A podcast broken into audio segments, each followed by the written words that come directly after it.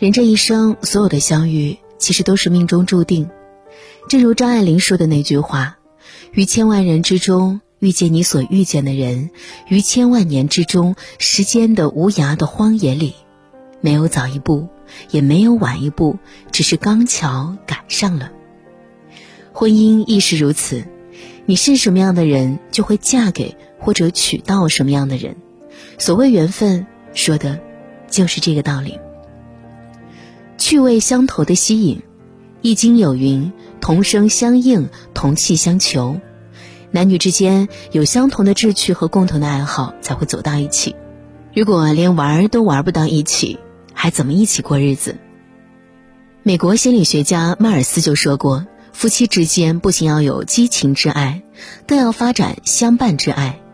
所谓的相伴之爱，就是在日复一日的相伴中，对对方有着趣味相投的吸引。”这一点，吴京与谢楠做了最好的诠释。在参加综艺《幸福三重奏》时，他们整天都会黏在一起，一起散步，一起摘板栗，一起买菜，一起做饭，下雨也要同撑一把伞，恩爱的就像刚热恋的情侣。两人结婚六年，生了两个孩子，已经接近大家常说的七年之痒，却依然这么热爱。就是因为他们根本不像夫妻，更像一对幼儿园的好玩伴，每天总是凑在一起盘算着找点乐子。吴京身体不舒服，谢楠给他端药时，会邪魅的说：“大郎喝药啦。”吴京也会配合，一脸无辜的说：“金莲啊，我的银子都在床底。”打扫卫生时，谢楠不小心把牙签盒打开，导致牙签散落了一地，后一秒。他立刻心生一计，把牙签收拾起来，重新装回瓶子里，然后假装求助吴京，目的就是想要看他也狼狈的撒一地。没想到吴京没上当，小心翼翼的把盖子打开了，牙签儿一点没撒。谢楠特别失望，吴京则得意的总结：生活要处处小心，已经进入我的潜意识了。诸如此类的互动，惹得网友不禁感叹。难怪吴京和谢楠会成为夫妻，他俩简直就是天生一对。正因为能玩到一起，两人才能在琐碎的日常中越来越甜蜜。相反，那些将日子过得寡淡如水的男女，彼此的心迟早会远离。真正合适的婚姻，就像两个人嘻嘻哈哈、打打闹闹的过一辈子。正如孟非所言。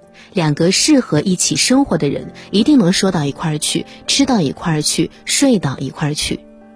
彼此相同的志趣，才能在日复一日的相伴中走过一生。学识同频的理解，老话常讲“道不同不相为谋”。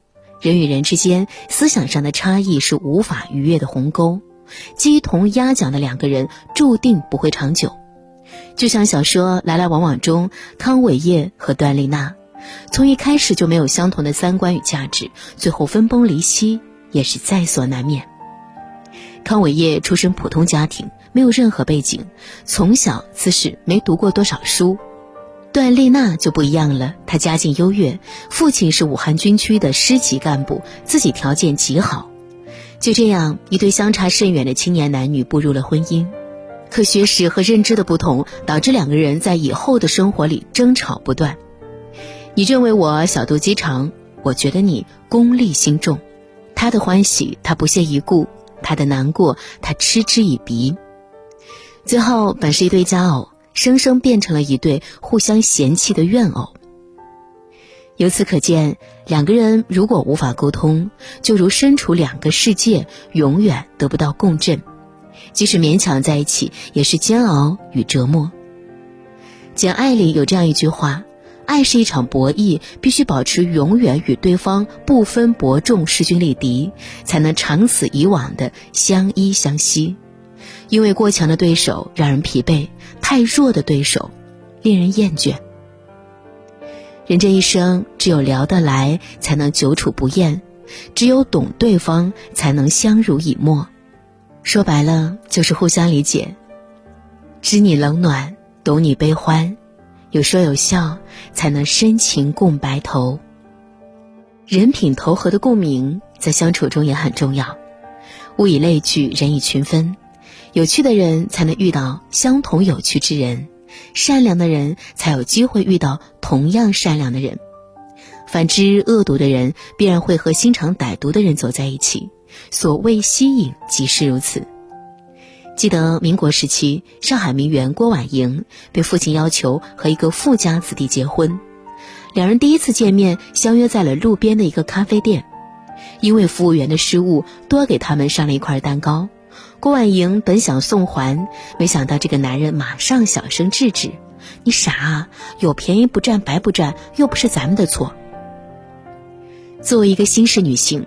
郭婉莹实在难以想象自己余生要和一个如此无德的人生活在一起，于是她一意孤行，解除了婚约。她说：“一生太长，只有和人品好的人在一起，余生才不会太差。品行的好坏，直接决定了婚姻的完整和高度。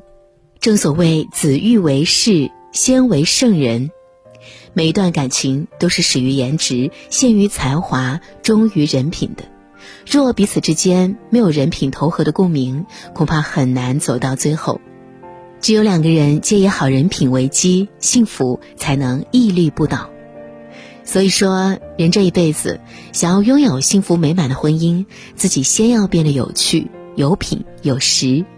毕竟，人与人之间只会因爱好相识，因才华吸引，因人品而伴。周国平就曾言：“我们在黑暗中并肩而行，走在各自的朝圣路上。